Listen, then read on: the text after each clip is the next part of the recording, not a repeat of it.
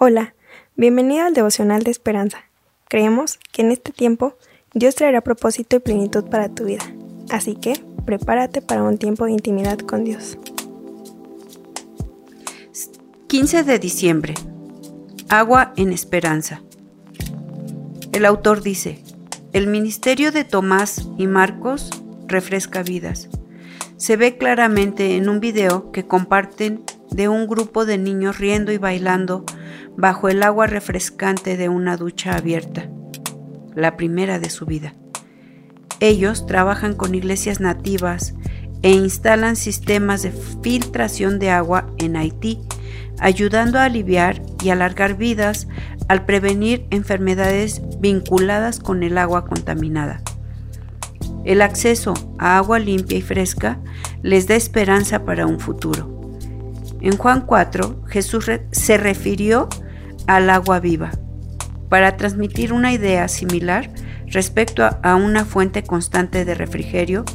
Cansado y sediento, le pidió de beber a una samaritana. Versículos 4 al 8. Lo cual desencadenó una conversación en la que él le ofreció a la mujer agua viva.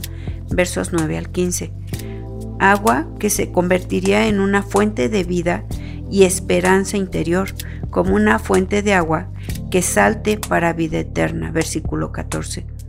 Más adelante Juan vuelve a hablar del agua de vida y cita a Jesús diciendo, si alguno tiene sed, venga a mí y beba, declarando, todo el que cree en él, de su interior correrán ríos de agua viva. Juan explica, esto dijo del Espíritu en Juan 7, 37 al 39. Mediante el Espíritu que renueva y refresca, los creyentes son unidos a Cristo y tienen acceso al poder, esperanza y gozo ilimitados que se encuentran en Dios.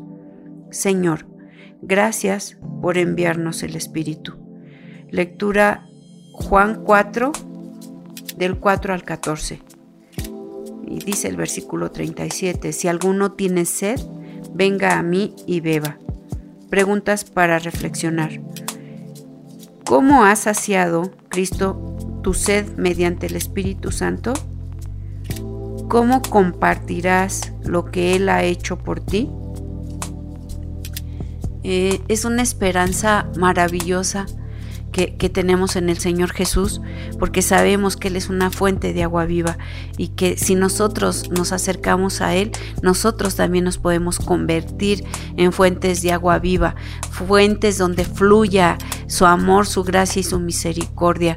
Y, la invitación hoy es que podamos ir a esa fuente de agua viva y llenarnos, permitir que, que seamos como esos depósitos de agua donde el agua viva nos llena y saca todas las impurezas y nos perfecciona para poder mostrar el amor, la gracia y la misericordia de nuestro Señor Jesucristo hacia los que nos rodean.